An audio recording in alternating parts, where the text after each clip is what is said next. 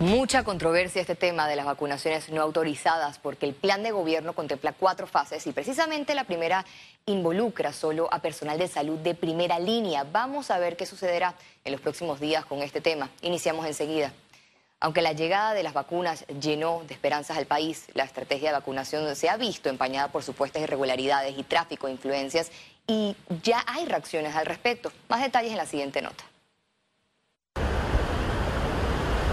Los profesionales de la salud de los hospitales privados alzaron su voz ante su exclusión en la primera etapa de vacunación de COVID-19.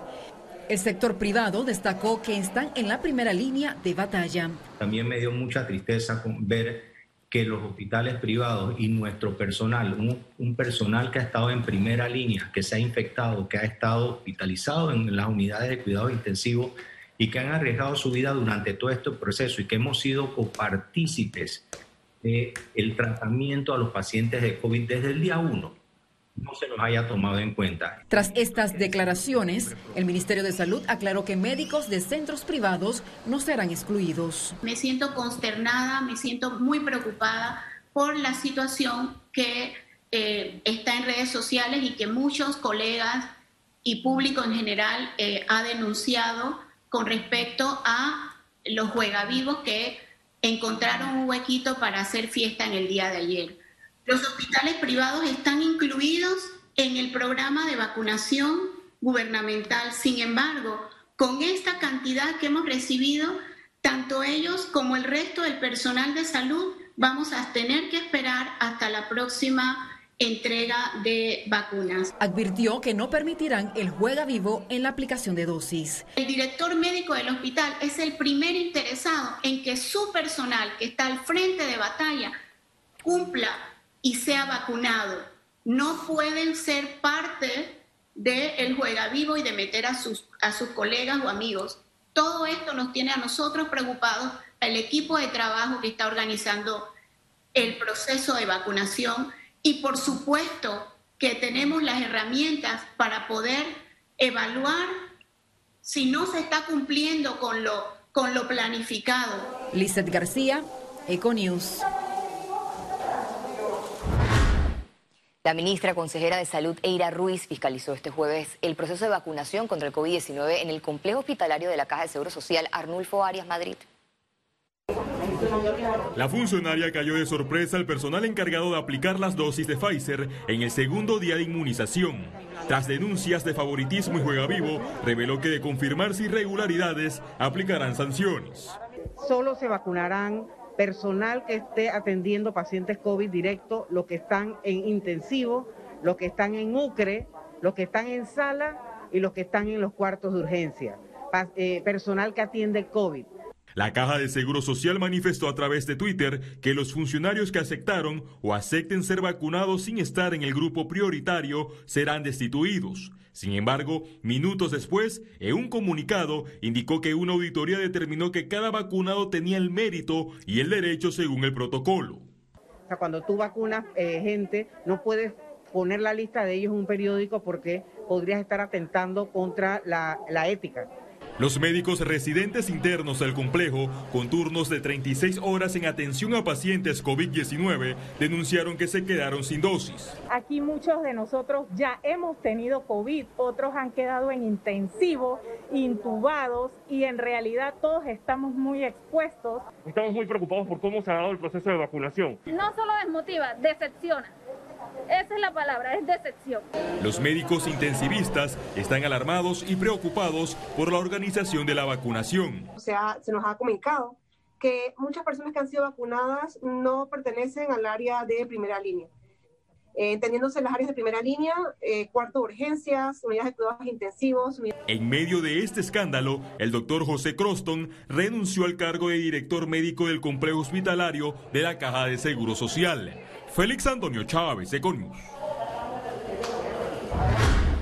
Más de 1.950 dosis contra el COVID-19 fueron trasladadas hacia las provincias centrales, Bocas del Toro y Darién.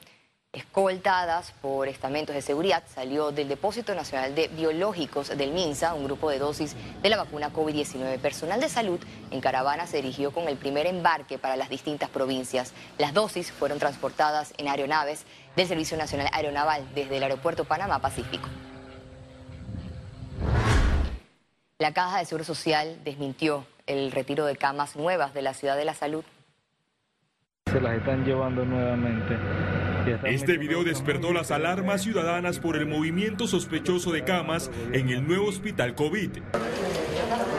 El director ejecutivo nacional de Servicios y Prestaciones Médicas aclaró que las 300 camas distribuidas para los pacientes de coronavirus se mantienen intactas para ser ocupadas en las próximas semanas. Que la ciudad de la salud está habilitada y que no se le ha quitado ninguna cama, hemos hecho movimientos de activos como la caja realmente lo puede hacer porque todas las camas pertenecen a la institución, solamente para garantizar que en cada lugar, de acuerdo a su complejidad, estén las camas que el paciente necesita para poder recibir sus tratamientos durante la hospitalización. La Caja de Seguro Social investigará quién grabó el video difundido con malas intenciones.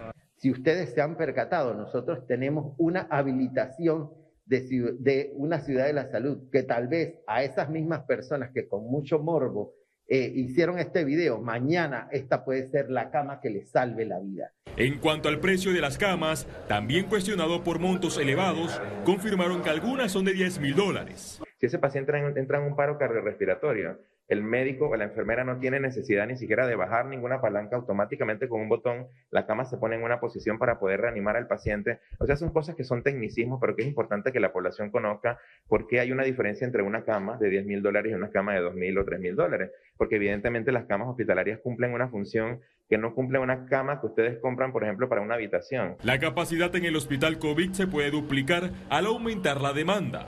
Por ahora hay 168 camas de salas, 84 de la unidad de cuidados intensivos y 48 para la unidad de cuidados respiratorios. Félix Antonio Chávez, Econius. La positividad de pruebas COVID-19 en Panamá cayó a 14.9%, más de 3 puntos porcentuales en las últimas 24 horas. Veamos en detalle las cifras del MINSA. 305.752 casos acumulados de COVID-19. 1.975 sumaron los nuevos contagios por coronavirus. 2.633 pacientes se encuentran hospitalizados, 243 en cuidados intensivos y 2.390 en sala. En cuanto a los pacientes recuperados clínicamente, tenemos un reporte de 250.215. Panamá sumó un total de 4.944 fallecidos, de los cuales 26 se registraron en las últimas 24 horas. Cambiamos de tema, con más de 13.000 propuestas registradas en la plataforma Ágora, la primera fase del Pacto de Bicentenario evidencia la importancia de la participación ciudadana.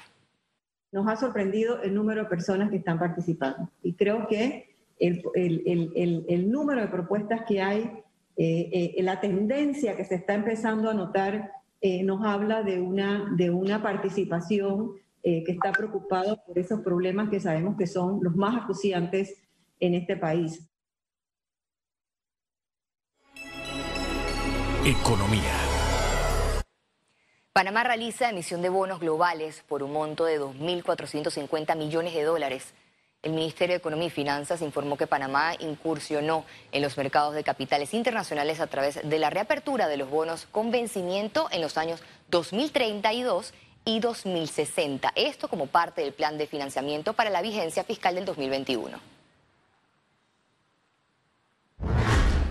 El ministro de Comercio e Industrias presentó ante la Asamblea Nacional proyecto de ley que busca sostener a las empresas y empleos en el país tras la pandemia.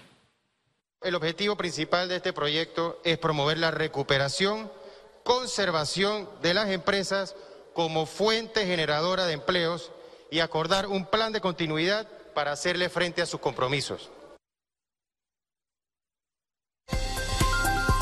Conexión Financiera. Como saben, ya inició el diálogo por la Caja de Seguro Social. A pesar de las críticas, esta iniciativa podría representar un punto de inflexión socioeconómica, sobre todo en el tema de las jubilaciones de los panameños. Para analizar esto y más, tenemos en el estudio a nuestro economista Carlos Araúz. Adelante, Carlos. Gracias, Valeria. arrancó el gran diálogo por la Caja de Seguro Social, la más noble de las instituciones panameñas. Tuve la oportunidad de participar en las mesas, los diálogos y los acercamientos, las negociaciones en el año 2005, cuando eventualmente se pudo llegar a la Ley 51 que hoy regenta el destino de la Caja. Para absolutamente nadie debe ser sorpresa la situación que hoy vivimos, porque así se ha sabido por años. El rol de la Junta Directiva en la Caja de Seguro Social jamás ha sido plenamente entendido, sin reportes auditados, sin exigencias que reflejen fortaleza en el manejo de gobernanza corporativa. Algunas de las actitudes desplegadas por estos directores es negligencia plena. Y así nos encontramos en tiempo de nuevas revisiones actuariales que seguramente terminarán por generar cambios en las edades de jubilación o en el monto base de la jubilación, como ha ocurrido en muchas partes del mundo. La parte administrativa, el rubro financiero y el destino del programa de invalidez, vejez y muerte serán los temas álgidos a tratar. Un diálogo persigue precisamente eso, un acercamiento sensato que lleve a soluciones reales. Estos intercambios descansan en credibilidad y confianza entre sus actores. Exijamos entonces a los participantes del diálogo sensatez y responsabilidad para ir más allá de apuntar a culpables por el deterioro de nuestra caja, con todo lo que eso pueda significar. Vuelvo contigo, Valeria. Así es, Carlos, la sensatez finalmente es lo que debe prevalecer en ese diálogo por la Caja de Seguro Social. Están en juego las jubilaciones de muchos panameños y la salud en general. Y al regreso, internacionales. Y recuerde, si no tiene la oportunidad de vernos en pantalla, puede hacerlo en vivo desde su celular a través de una aplicación destinada a su comodidad. Es cable onda Go, solo descárgala y listo, ya venimos. Quédese con nosotros.